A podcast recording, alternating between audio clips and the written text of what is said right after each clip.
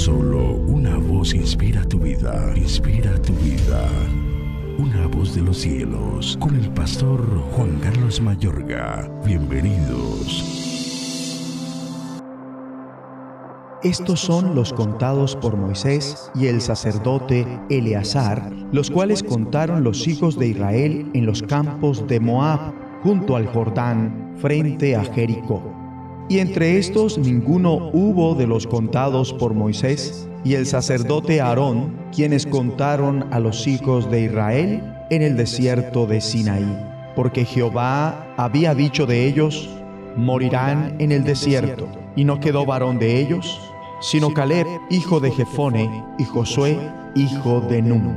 Números 26, versículos 63 al 65. Si escudriñas números en los capítulos 26 y 27, verás que Moisés exhibe una sabiduría muy útil, distribuyendo el tamaño de la tierra según la proporción del grupo. Desafortunadamente ninguno era tan sabio como Moisés. Cuando se encontraban en el desierto, se rebelaron y murmuraron contra Dios.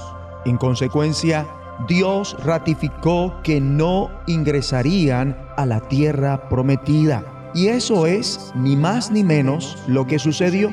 De quienes se contabilizó en el desierto de Sinaí, según Dios, con la excepción de Caleb, hijo de Jefone, y de Josué, hijo de Nun, ninguno de ellos quedó con vida. Josué, el hijo de Num, y Caleb, el hijo de Jefone, fueron los únicos dos de cierta edad que lograron ingresar a la tierra de leche y miel. Las hijas de Zelofejat también manifestaron especial sabiduría al ser valientes y hablar para que se les diera la heredad de su padre en la tierra a fin de que su nombre no desapareciera del clan. Ellas protegieron los derechos de las mujeres a fin de que ellas, por ser hijas, no dejaran de heredar la herencia de su padre, no se perdiera. Y fue aprobado por Dios que las hijas podían heredar la tierra. Si estas mujeres no hubieran realizado esto, las consecuencias habrían sido muy diferentes. Estaban en lo correcto al tener el valor de hablar. Moisés luchó con las circunstancias con especial sabiduría. Solamente no imitó las tradiciones de su tiempo. Poseía una mente receptiva. Poseía la sabiduría de no tomar impulsivamente iniciativas por sus propias fuerzas ni igualar de forma automática la voluntad de Dios con las tradiciones ancestrales. Sin embargo, la sabiduría de Moisés radicaba en su comprobación de que la sabiduría auténtica proviene de Dios. Continuamente Moisés ponía ante Dios las dificultades y los retos de la gente.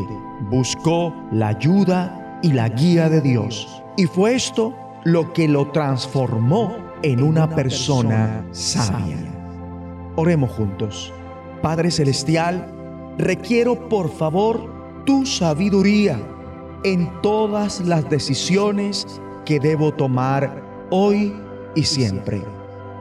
Favoréceme no únicamente para buscarla dentro de mis propios instintos, sino sobre todo a buscar tu sabiduría que viene de lo alto.